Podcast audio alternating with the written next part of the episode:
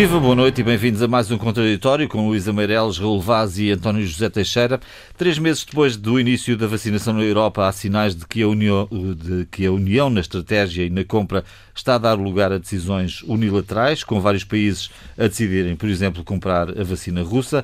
Também tivemos eh, notícia esta semana do bloqueio por parte de entidades italianas do envio de vacinas para a Austrália, dizendo, alegando que, eh, enfim, a fornecedora não estava a cumprir o seu contrato com a Itália e, portanto, não poderia exportar para fora da União Europeia.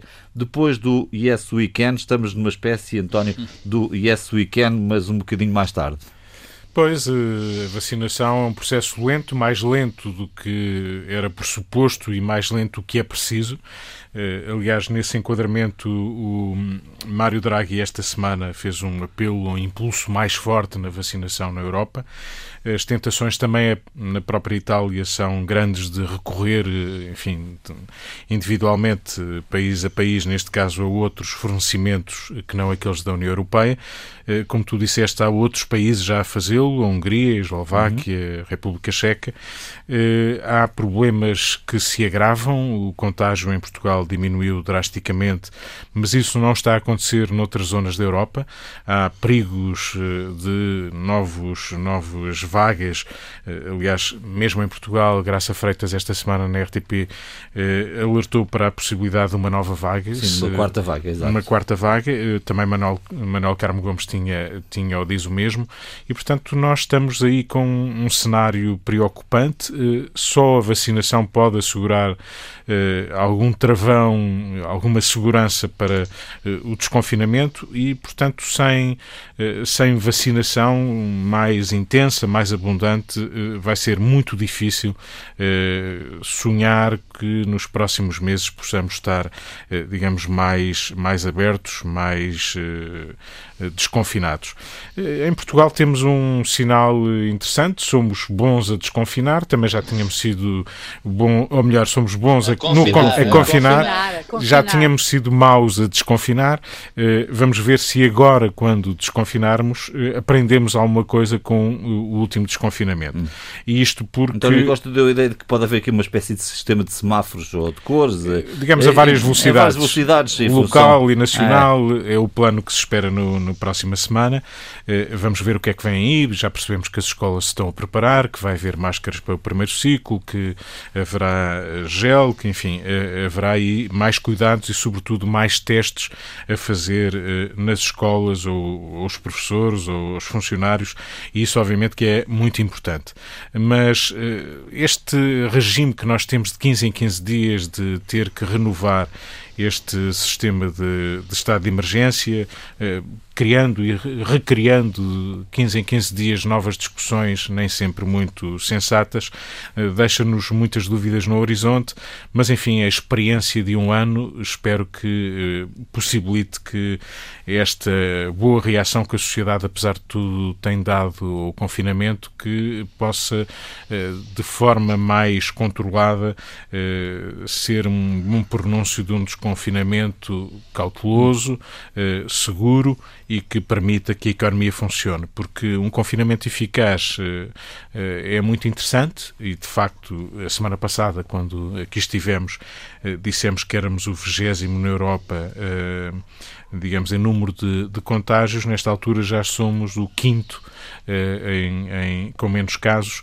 e, e, portanto, isto são bons sinais, eh, mas são sinais que eh, nos deixam também uma ideia: é, o país não sobrevive se viver sempre em confinamento. Claro. O confinamento, manifestamente, já se percebeu, trava radicalmente o contágio, mas nós precisamos de abrir a economia e, portanto, isso só é possível se testes, cuidados, alguma segurança em relação a regras que, que vamos adotar eh, possibilitem que haja aqui um nível de, de vida suficiente para, para podermos ter horizonte. Hum, há aqui a questão dos testes, eh, dos testes em, em massa que não parecem ainda estar a ser aplicados. Temos alguns sinais que em relação às escolas se terá avançado, vamos ver o que é que esse plano da próxima semana diz, mas eles são fundamentais, estes testes alargados, para haver controle, para a gente uhum. perceber que eh, controlar surtos, controlar linhas de contágio eh, e, sobretudo, as variantes, as novas variantes, e, e poderão aparecer outras, podem ser muito perigosas nesse capítulo e com testes talvez sejam possíveis de detectar e de controlar o seu circuito. Hoje foram divulgados notícias, foram divulgadas notícias dando conta de que as vacinas tipicamente controlam, nomeadamente a variante britânica, o que é um bom sinal. É, mas se houver múltiplas variantes, é, as vacinas têm mais dificuldade. Luísa, tuas impressões? E sobretudo, deixa-me dizer, Sim. João, antes de, antes de passares à Luísa, uh, há ainda muitas dúvidas sobre o período de imunidade certo. das vacinas. E imaginando que possam ser três meses, quatro meses, isso é, é, algo que, no, que, nos deixa alguma inquietação. Isto, Luísa, vou passar-te a palavra. Eu, eu, acho que isto também abre aqui uma discussão sobre uh, a centralidade da Europa na questão da investigação em termos de saúde. Será provavelmente uma questão para discutir depois. Uh, esse papel perdeu-se um bocadinho, percebemos agora nesta pandemia. E a Europa precisa de recuperar uh, caminho que perdeu. Mas, enfim, uh, relativamente à vacinação, tens também a ideia de que há aqui uma espécie de desagregação na estratégia da União Europeia? Um, quer dizer, a, duas fases, em, em dois momentos, digamos. Um, o primeiro plano, uh, e que continua em vigor, aliás, da União Europeia, e que eu acho que foi bem feito, é porque na medida em que os 27, a força dos 27, a força da Comissão, uh, resultou em relação a, a, a, um plano de vacinação que deveria ser uh, geral, e, e é, e que até se pensou que poderia começar todo no mesmo dia, etc. Eu acho que isso funcionou. Depois começaram a surgir os problemas com as produtoras, nomeadamente com a Celbra AstraZeneca, uh, em que se verificou que afinal uh, a farmacêutica não estava a ser tão. Uh, que ainda por cima era aquela farmacêutica com a qual a União Europeia tinha contratado mais vacinas, não era capaz de, de, de produzir.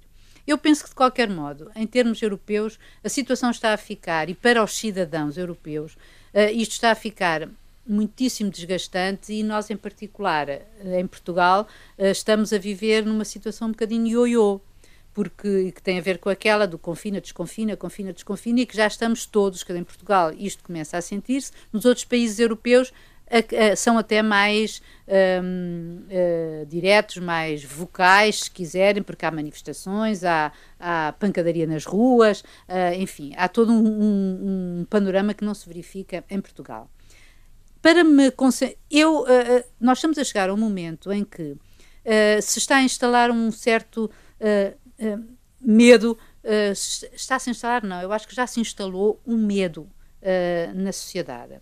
E portanto quando nós depois de termos notícias de um confinamento que está a dar resultado é óbvio que está a dar resultado e ficamos contentes com isso, e como o António disse, somos o quinto país onde menos tem eh, com, com, menos eh, com menos casos. tem mais com menos casos e somos também aqueles que mais doses são o quinto país que tem com mais doses administradas relativamente a outros um, isto deixa-nos eh, de certo modo confortados depois tivemos a entrevista da, da, da Graça Freitas da, da diretora da, da, da, da Direção-Geral de Saúde que nos alertou para a possibilidade de uma quarta vaga, e como já disse o António, o, o, o, o Carmo Gomes também veio dizer o mesmo, ou seja, uh, e o próprio António Costa, na entrevista que hoje deu ao público, também diz que ainda não disse, nunca disse que o pior ainda não passou. Ou seja, um, eu fico, de certa maneira, confortada com a vacinação se tudo se cumprir.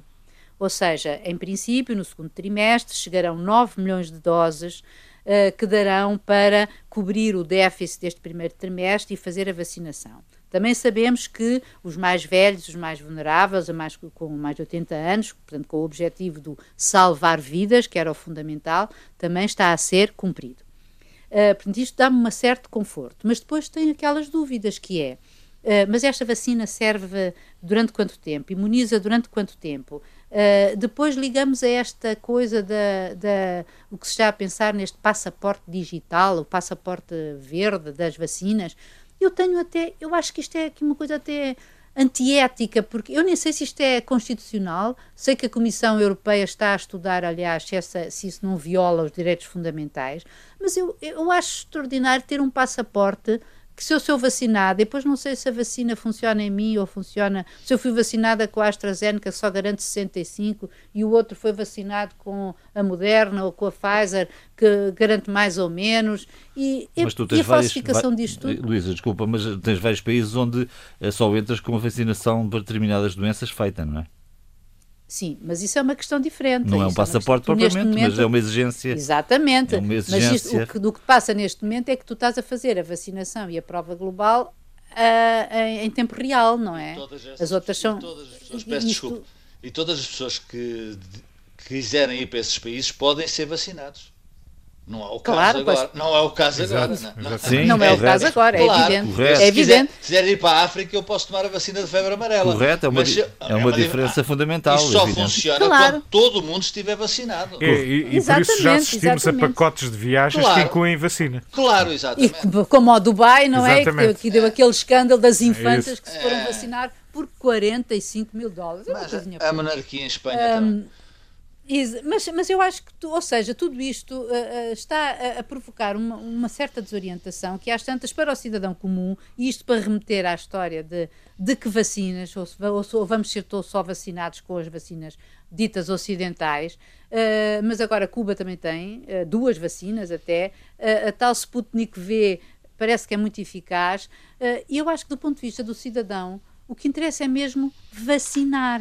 Uh, o que interessa é mesmo sossegar de alguma maneira aquilo que eu considero que é extremamente grave, que é o clima de medo que se vai instalando na sociedade e que às tantas é paralisante e que nos impede, de um ponto de vista até económico, de, de sair à rua e de fazer, o, de fazer o que quer que seja. Que isto tem que ter um, um limite, que até não vai haver uh, dinheiro para, para tudo e para todos durante muito tempo. De alguma maneira, vamos ter que, que que desconfinar. E eu, eu gostaria que fosse da melhor, da maneira mais segura possível. Hum. Raul, presumindo que não há voos para o Abu Dhabi para todos.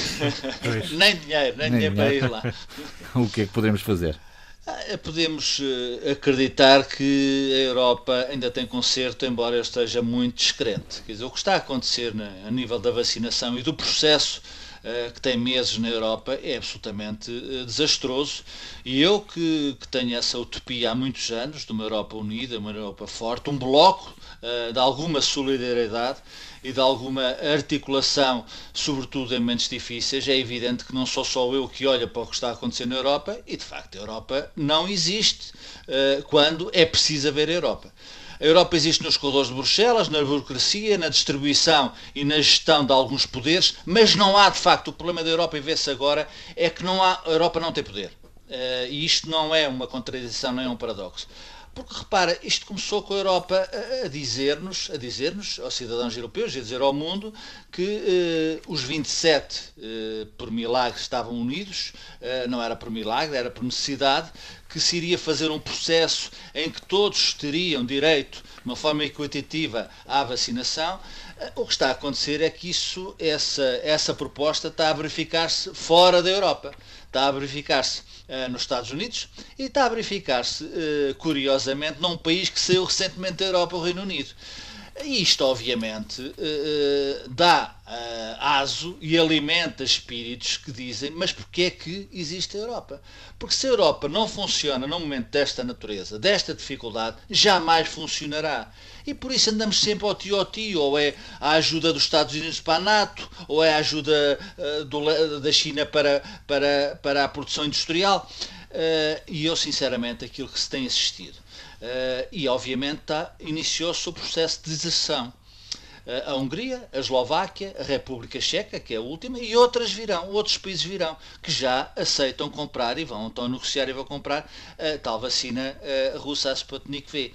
a República Checa que está numa situação muito dramática. claro, claro, mas como, como a Europa não dá resposta a essas situações, e um momento pior ainda virá, na minha opinião, João, é quando houver de facto a, a grande luta pelas vacinas quando os cidadãos europeus uh, uh, verificarem que uns estão a ser vacinados e outros não estão a, ser, a ser vacinados, tendo eles o mesmo, o mesmo registro, idade, doença, etc, etc, isso vai ser um 31.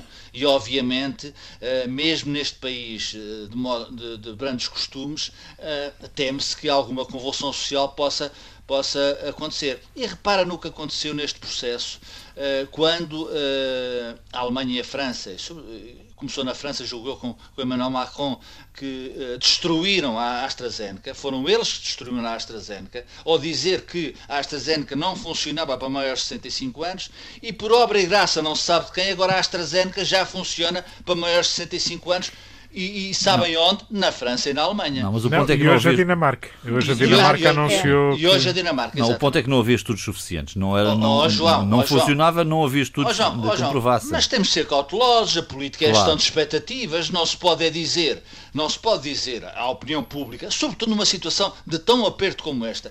É, é, nós estamos a viver um, um, uma situação jamais pensada. Eu sei que é uma situação nova, mas já tem um ano. E, e em termos de gestão da vacina e de construção. O que é que aconteceu? Aconteceu que mais uma vez a Europa se vergou aos interesses económico-financeiros. Uh, e vergou Isso sim, isso sim é que eu acho. Isso Exato. Imaginem eu, sim, imaginem eu a dizer isto. Ou seja, isso sim. Isso sim. Não, e, e, e, coloca já uma nova questão, não, quer dizer, uma nova velha questão, que é a questão das patentes. É das, exatamente. Das patentes, se esta situação exatamente. se arrasta claro. e pode arrastar-se durante anos, há aqui um desafio. Um desafio. Era onde eu queria Saúde pública. É a mesma, é a mesma, é a mesma coisa que aconteceu com a, com a SIDA, com, Exatamente, e com, e com, e com, os medicamentos da SIDA, claro, não é? Portanto, quer dizer, ou seja, a pandemia transformou-se, como nós temíamos, num belo negócio. E, portanto, quando o negócio não chega para todos, é evidente eh, que os grandes clusters vão, vão ganhando dinheiro e vão escolhendo os seus parceiros de negócio. Eu lamento dizer isto com esta clareza e frieza, mas de facto a Europa transformou-se numa bolsa em que, não estou a dizer que não haja boas intenções na senhora van der Leyen, não, não haja boas intenções na Comissão, eh, não estou a dizer isto. Estou a dizer que não são capazes, não têm poder para contrariar esta realidade. E isto, obviamente, desmobiliza aqueles que acreditam na Europa. E o que vai acontecer, provavelmente, é que na sequência, e numa das sequelas desta pandemia vai ser uma desagregação progressiva daquilo que é o espírito europeu. Repara, o Reino Unido saiu e, por razões uh, que conhecemos, está melhor. Uh, estou a falar da pandemia. Uh, a Dinamarca, como o António disse, também já hoje aderiu à AstraZeneca e é evidente que quando houver outro a seguir ao Reino Unido, imagina uma Suécia dar o grito do Ipiranga, é evidente que isso vai tudo por água abaixo. E, portanto, eu lamento que isto aconteça e se vier uma quarta vaga, como o António e a Luísa já referiram, uh, com o processo de vacinação que eu temo que obviamente não chegará aos 70%, estou a falar de Portugal, no final do verão, uh, pode haver uma convulsão social uh, complicada. Não direi que aí, obviamente, a responsabilidade é exclusivamente do governo português, mas não esquecer também, para terminar, uh, João, que quem está a presidir a Europa é Portugal. E é evidente que não me espanta, porque Portugal é um país pequeno, não tem, se a Europa tem pouco poder, Portugal tem menos poder ainda na Europa. Mas, oh, mas deixa-me só dizer uma coisa, uh, que em relação à Europa, uh, efetivamente há, este, neste assunto, em relação à saúde, é uma coisa inteiramente nova para a Europa. Eu não sou tão pessimista como o Raul em relação à desagregação, mas a verdade é que a saúde não é de uma competência comunitária, não é? E, portanto, aquilo que foi muito avançado, é, apesar de não ser, apesar de ser uma competência nacional de cada país, conseguiu-se reunir consensos para Sim. fazer alguma coisa nova em toda a Europa. Estou de acordo, Eu acho que isto provou, uhum. acho que isto provou que a União, que a União Europeia, afinal, não estava completamente ah, morta não. ou em vias disso, percebes? Eu acho que se fortaleceu nesse sentido. Mas só e conseguiu, perante um desafio novo, conseguiu efetivamente reunir-se e fazer, um, e, e, fazer, e fazer alguma coisa. É porque eu, eu, eu acho que a estratégia da vacinação em teoria, está correta. Eu até acredito, em relação a Portugal, eh, estou para ver como é, a, eh, a nossa vacinação vai depender de termos as, as, as tais, uh, os tais 9 milhões uh, de doses que permitiriam vacinar os 70%. O desafio vai ser de passar de 20 a 30 mil vacinas um diárias, que Ainda é o que fazes um hoje para 100 mil oh, Luísa, estamos, diárias. Estamos nós, está a Europa, já num processo que é terrível, que é atrás do prejuízo. E isso, eh, obviamente, dificulta imenso. Eu concordo contigo que uh, o início desta, desta, desta história até foi bonita. o início até foi bonito. Só que o resultado que estamos e aquilo que se perspectiva é muito feio. É muito feio. Foi uma história, uma história de Natal, aliás, começámos, salvo erro, a 27 de dezembro. Exatamente. Bom, estaremos todos de acordo que este segundo trimestre vai ser absolutamente decisivo, eh, não só na, na, na entrega das vacinas, mas também depois em algo que não pode falhar, que é na aplicação uh, rápida das vacinas que chegarem. Viva, boa noite de novo e bem-vindos à segunda parte deste contraditório. Voltamos a discutir a localização do novo aeroporto internacional na área de Lisboa. Uh, há aqui questões burocráticas, há questões políticas que vamos pôr sobre a mesa. A ANAC, a ANAC, é a Autoridade Nacional de Aviação Civil, decidiu não apreciar a viabilidade desta construção por uma razão simples, porque não há parecer favorável dos municípios envolvidos. O Governo, em resposta, eh, decidiu, eh, por um lado, mandar fazer uma avaliação ambiental estratégica que inclui de novo o caso Alcochete, ou seja, voltamos aqui a ter alternativas, e, por outro lado, propor a alteração da lei que permite que uma autarquia vete projetos de dimensão nacional, projetos de, de grande dimensão. Uh, António, não saímos daqui? Pois, já lá vão mais de 50 anos e, e, por o andar da carruagem e olhando até para as reações de várias forças que intervêm neste processo, ambientalistas, etc., eh, digamos que teríamos campo aberto para mais meio século de discussão. Eh, tudo o que tenho lido e ouvido... Não eh, excluas essa possibilidade. Não excluo, não, porque tudo o que tenho ouvido e ouvido é no sentido de recomeçarmos Exato. do zero e Exatamente. vamos outra vez, porque não o país inteiro, e ver onde é que devia ficar. Eh, eu não estou a dizer, nesta altura o mundo mudou efetivamente e não saberemos se alguma vez vai voltar a ser o mesmo.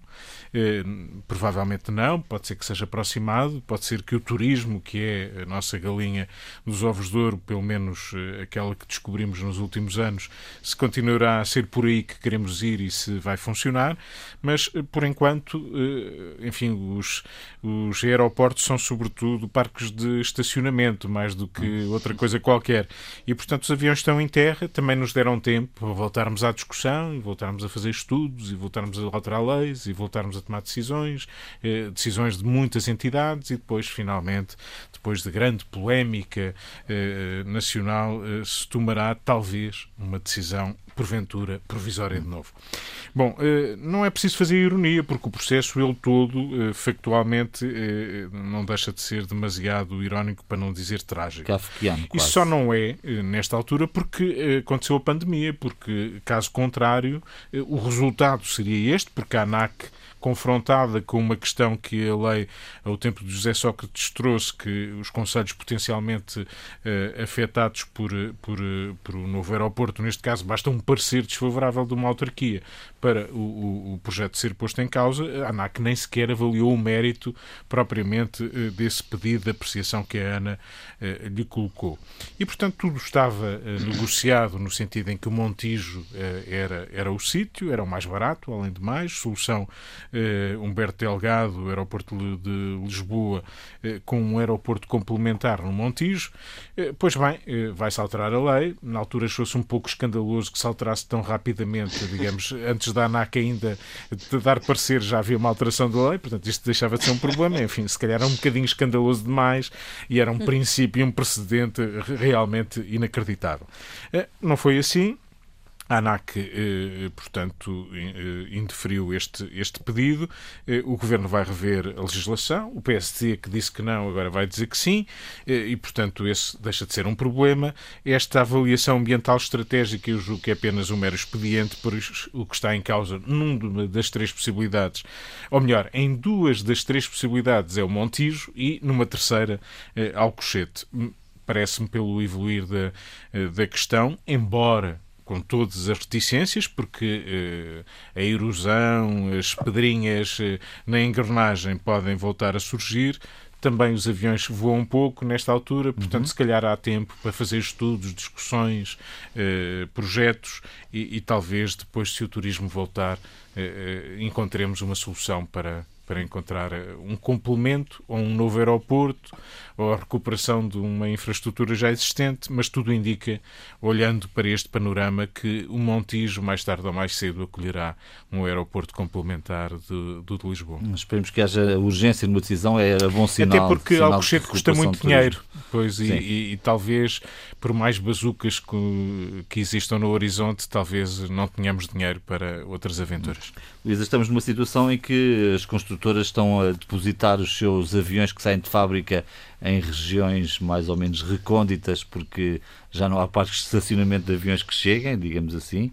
estamos numa situação absolutamente inusitada e inesperada, mas é aquela que é. Em relação a esta construção e este processo, o que é que tens a dizer? Olha, que encontramos outra vez um, um, pretexto ideal para voltar a fazer aquilo que a gente gosta bastante, que é discutir eh, os mesmos assuntos. Uh, porque, na verdade, esta, esta, este parecer, esta decisão da, do, do, regulador, da ANAC, é a Autoridade Nacional da Aviação Civil, uh, é, como o António disse, é apenas um parecer quase, digamos que era anunciada, quase burocrático, não é? Na medida em que eh, ele não podia eh, emitir um parecer positivo, na medida em que não estavam reunidas as condições, que era eh, a audição, o parecer positivo, digamos assim, das, das câmaras, no caso Moita e Seixal, que são afetadas. Vai-se rever a lei. Muito bem. Eu acho muito bem que se reveja a lei. E acho inacreditável, para mim sempre foi uma coisa inacreditável, que houvesse um uma, um, um, uma pequena autarquia, ou seja o que for, e não é para desprimor em relação às autarcas, é que possa decidir questões de âmbito nacional. E eu acho mesmo que nós não temos tempo, nem. Uh, uh, quer dizer, nós não podemos prescindir de um novo aeroporto, ou seja, aquilo que foi decidido já, uh, que há 60 anos quase, era já uma, uma, uma evidência, hoje se transforma, uh, é numa evidência ainda maior, é, é completamente óbvia. E, portanto, hoje uh, fomos, para o, fomos para o Montijo, digamos assim, por uma razão, por ser mais barato. porque a ANA paga, paga até 3 milhões, não é? Agora, eu não sei se o Montijo é a solução ideal, 3, confesso. 3, 3 mil milhões. Sim, 3 milhões, exatamente. 3, 3 milhões, 3 milhões é. Seria fantástico, era uma não, casa. A Ana, a Ana, se fosse 3 milhões, agradecia também. agradecia, exatamente. Mas a verdade é que, portanto, são 3 mil milhões. Uh, fazer um, um, outro aeroporto, uh, nomeadamente no Alcochete, em Alcochete, depois de todas as variantes estudadas, Dota, Rio Frio e tal, Montijo, uh, tudo bem. Custará uh, 7 a 10, ou seja, sairá dos bolsos dos contribuintes. Mas a verdade é que a gente tem que pensar no que é o papel da, da aviação em Portugal, em termos de turismo, e eu aí acho que é fundamental, porque não podemos prescindir dos aviões, e por outro lado, também não podemos ter um, um, cada vez mais um aeroporto dentro da cidade, se há 60 anos estava assim um bocadinho afastado, hoje está completamente integrado dentro da cidade, é, é impensável, mas também sabemos que o turismo não vai voltar aos mesma situação nem nos mesmos moldes, nem como vai voltar, e os melhores estudos dizem que é daqui a 5 anos ou coisa que o valha. Entretanto, em 2018 havia 31 eh, milhões de passageiros que aterraram em Portugal e em 2020 foram 9 milhões. Portanto, houve menos 70% e a, e a ANA, que ganhou o negócio do século com a privatização, eh, passou de lucros de 300 milhões para eh, menos de 100, para prejuízos de, de, de 100. Ora, isto aqui, nós vamos ter que resolver este problema. E eu confesso que Montijo nunca foi a solução que me, que me, que me agradou, exatamente por ser, uma, por ser um parque natural e é, e, e é, e é triste e, e, é assustador que a gente só veja isso por, por esse prisma económico.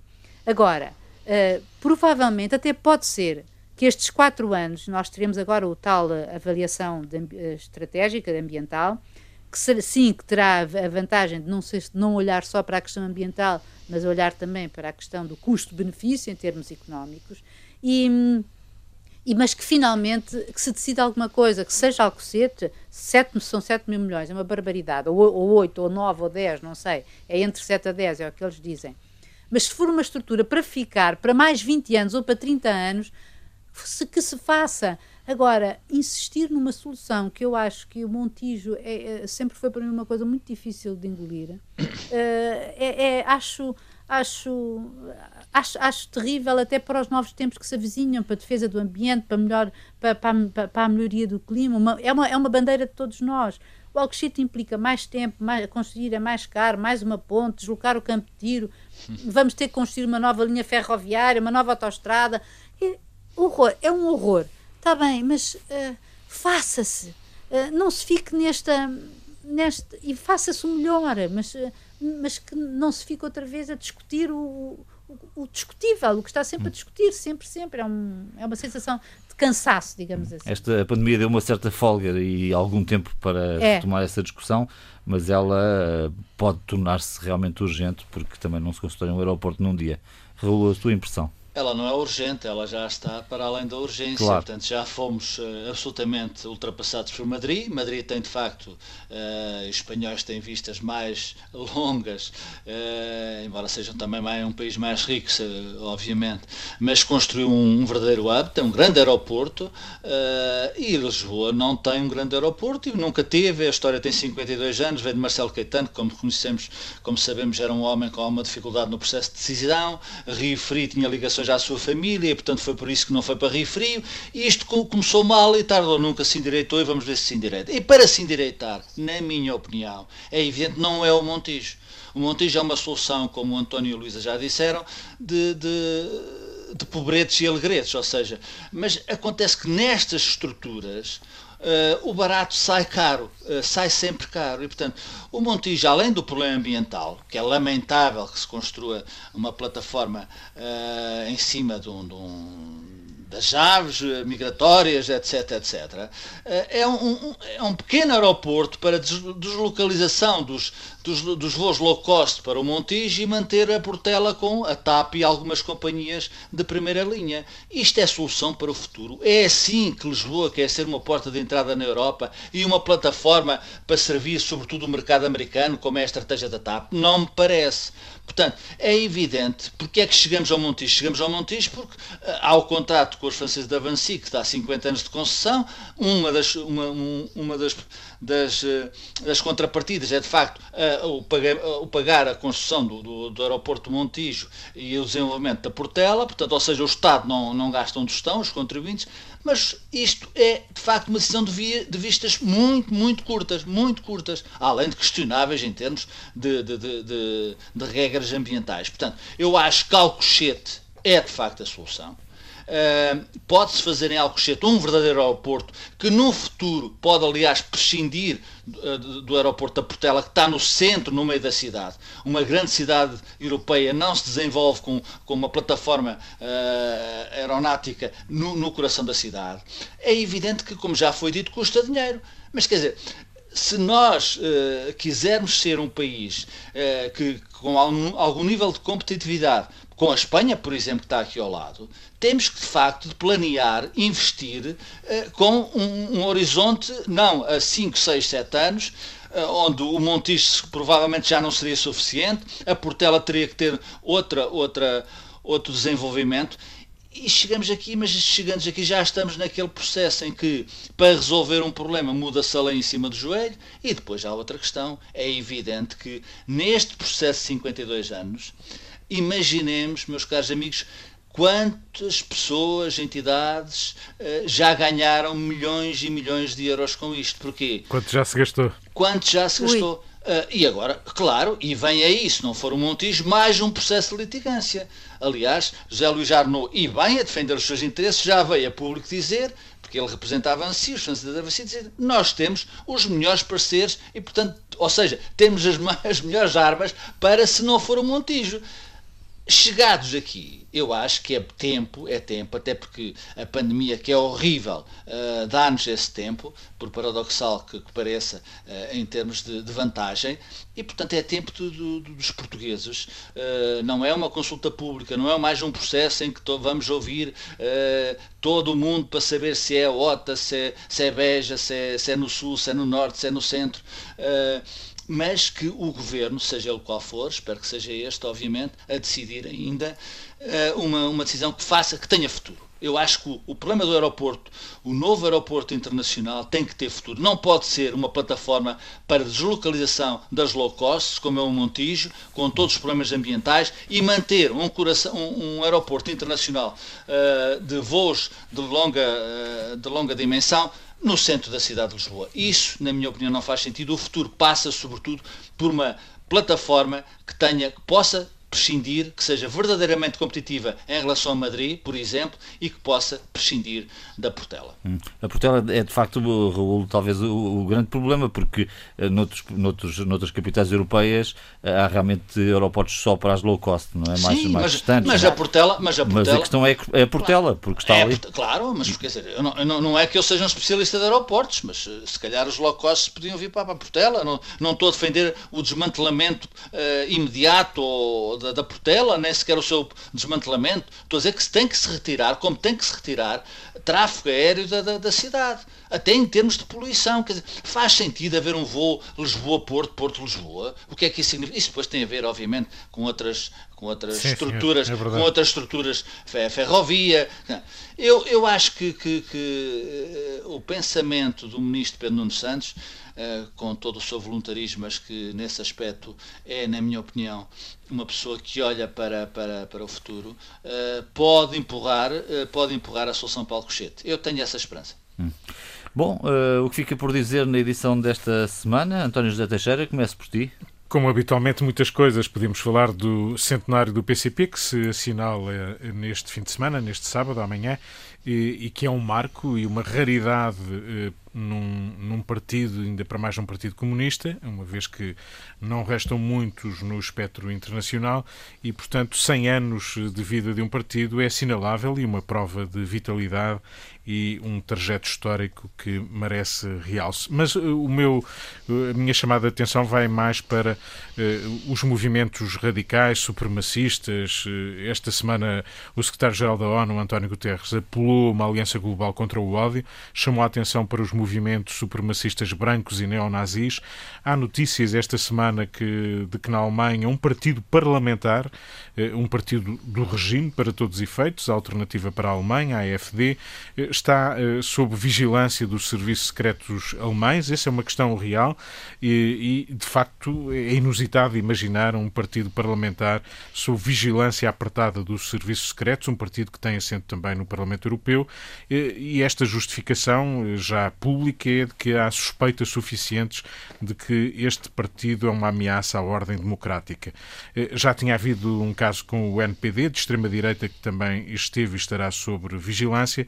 Desta desta feita tocaram sirenes eh, e que tem a ver com, com as crescentes ameaças que surgem relativamente a políticos eh, alemães. Já houve um assassínio há não muito tempo e isso deixou o, o alerta para as entidades alemãs. Já em França também, eh, recentemente, um grupo de extrema-direita acusado de incitar ao ódio e à violência foi proibido. Eh, chamava-se ou chama-se Génération Identitaire e, portanto, estas questões de identidade estão muito presentes nestes casos. Já tinha havido também a dissolução de três associações islamitas. Na Hungria, esta semana, ainda o partido do Sr. Orban abandonou o grupo parlamentar do Partido Popular Europeu, o PPE, isto antes do PPE ter tido a coragem de expulsar os parlamentares e este partido do seu seio. Eh, são sinais do tempo, também sinais de que alguma coisa eh, está a ser feita para eh, travar, pelo menos, este fenómeno que é obviamente preocupante. Luísa Meireles, o que fica por dizer? Paz. Hum. uh, por eu... contraponto aqui àquilo que o António Exatamente, por, exatamente. Uh, porque confesso que fiquei comovida hoje uh, ao ver as imagens do Papa Francisco ao, ao aterrar no Iraque não só ao aterrar e antes disso uh, ao levantar voo, uh, ao, ao, subir as escadas, muito trôpego, muito. Uh, enfim, ele é um homem frágil de idade, mas que todavia vai fazer uma viagem a partir de hoje histórica para, para, para, para, um, para o mundo, eu diria assim, e particularmente para os católicos e os cristãos. É preciso lembrar que o Papa hoje amanhã e depois, quando estiver no Iraque. Portanto, é, é, uma viagem que já data de outro, cuja vontade de realizar, aliás, já data do, do, do Papa João Paulo II, mas na altura era impossível. O Iraque sabe-se que é, uma, é um país mártir, mas acho extraordinariamente significativo que ele amanhã o Papa se desloque. Um, ehm, a Najaf, que é, digamos que o Vaticano xiita, como nós sabemos, os xiitas e os sunitas, é o outro ramo uh, preponderante dos muçulmanos, e, e, ele vai visitar e falar com o grande Ayatollah uh, Ali al-Sistani, que é, digamos, entre as píssimas, uh, digamos, o Papa dos xiitas, de, do, do, ramo xiita dos, dos muçulmanos. Depois disso, portanto, isso, isso, é uma coisa que nunca se conseguiu, nunca se fez, e depois de ele ter já também encontrado o, o, o Ayatollah que representa os sunitas, que foi no Egito, é, é um, é, é tem, imenso, tem imenso significado desse ponto de vista ecuménico e, sobretudo, com os muçulmanos. Depois, no dia seguinte, vai a Ur. Eu não sei se os, os, os ouvintes têm noção do que é Ur. A Ur é a terra digamos, foi a terra de Abraão, que é o pai de todas, é o fundador de todas as religiões monoteístas. Ele é o fundador da nação hebraica, ele é o ancestral dos árabes, que é o Ibrahim em árabe, e portanto ele é aqui que nasce tudo e foi a, a, Abraão, a Abraão que Deus disse que deverás partir com a tua família e todos os teus em direção à terra prometida, que era Canaã, e que foi finalmente de onde depois Uh, depois de várias vicissitudes, passando pelo Egito, etc. Quem nunca leu o Antigo Testamento perdeu uma bela história. E, e depois porque tem aquelas coisas fabulosas de que Abraão foi pai aos 100 anos e depois enviou de Sara, sua mulher, tornou a casar e tornou a casar e foi pai de seis filhos que deram por sua vez origem a não sei quantas uh, as tribos uh, judaicas. Ou Sim, seja, mas para concluir, é... Luísa para concluir, no domingo ele vai a Mossul, que é onde já viveram e onde já estiveram naquela região 1 milhão e 500 mil de cristãos e onde hoje estão 300 mil. Católicos, cristãos católicos. Hum. Eu acho que isto é um significado importantíssimo para quem, para quem sente uh, o que é a importância da, da, desta identidade num, numa parte do mundo tremendamente castigada pelo problema das identidades religiosas. Raul, o que fica por dizer? Duas, três coisas boas que se passam neste país. Uh, a EDP Renováveis, uma empresa forte, fez, foi um aumento de capital de 1,5 mil milhões de euros.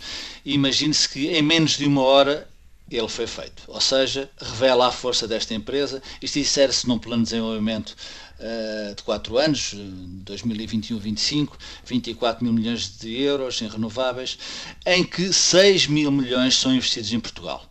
Ou seja, eh, esta empresa, agora liderada por Miguel Stuel de Andrade, eh, investe em Portugal, vai investir em 4 anos 6 mil milhões de euros em renováveis, é quase metade da bazuca, é uma excelente notícia eh, para o nosso país, até porque a solução uh, da recuperação passa, obviamente, por empresas fortes, empresas credíveis, empresas que puxem pela economia do país. Outra boa notícia é um prémio para a Fundação Champalimau. É a quarta melhor instituição do mundo na área de inteligência artificial, uh, no âmbito das instituições sem fins lucrativos. Isto é dito para uma revista conceituada, credível, a revista científica Nature. Uh, e para terminar, o público, o público faz hoje uh, 31 anos, uh, é também uma boa obra. Esta edição é conduzida, desenhada pelo professor Manuel Sobrinho Simões, uma capa interessantíssima que nos diz, mas que nos diz eh, coisas sérias também. Ou seja, as pandemias que aí vêm, que são frutos desta pandemia, algumas, outras não são, mas que temos de ter cuidado e é uma bela edição para ler, que aliás tem uma longa entrevista com o ministro António Costa, que tenta explicar quais são as razões das dificuldades que Portugal atravessa. Bom, como se percebeu, nem tudo é mau neste, neste mundo em que vivemos, felizmente. Bom fim de semana, boa semana. Até à próxima edição.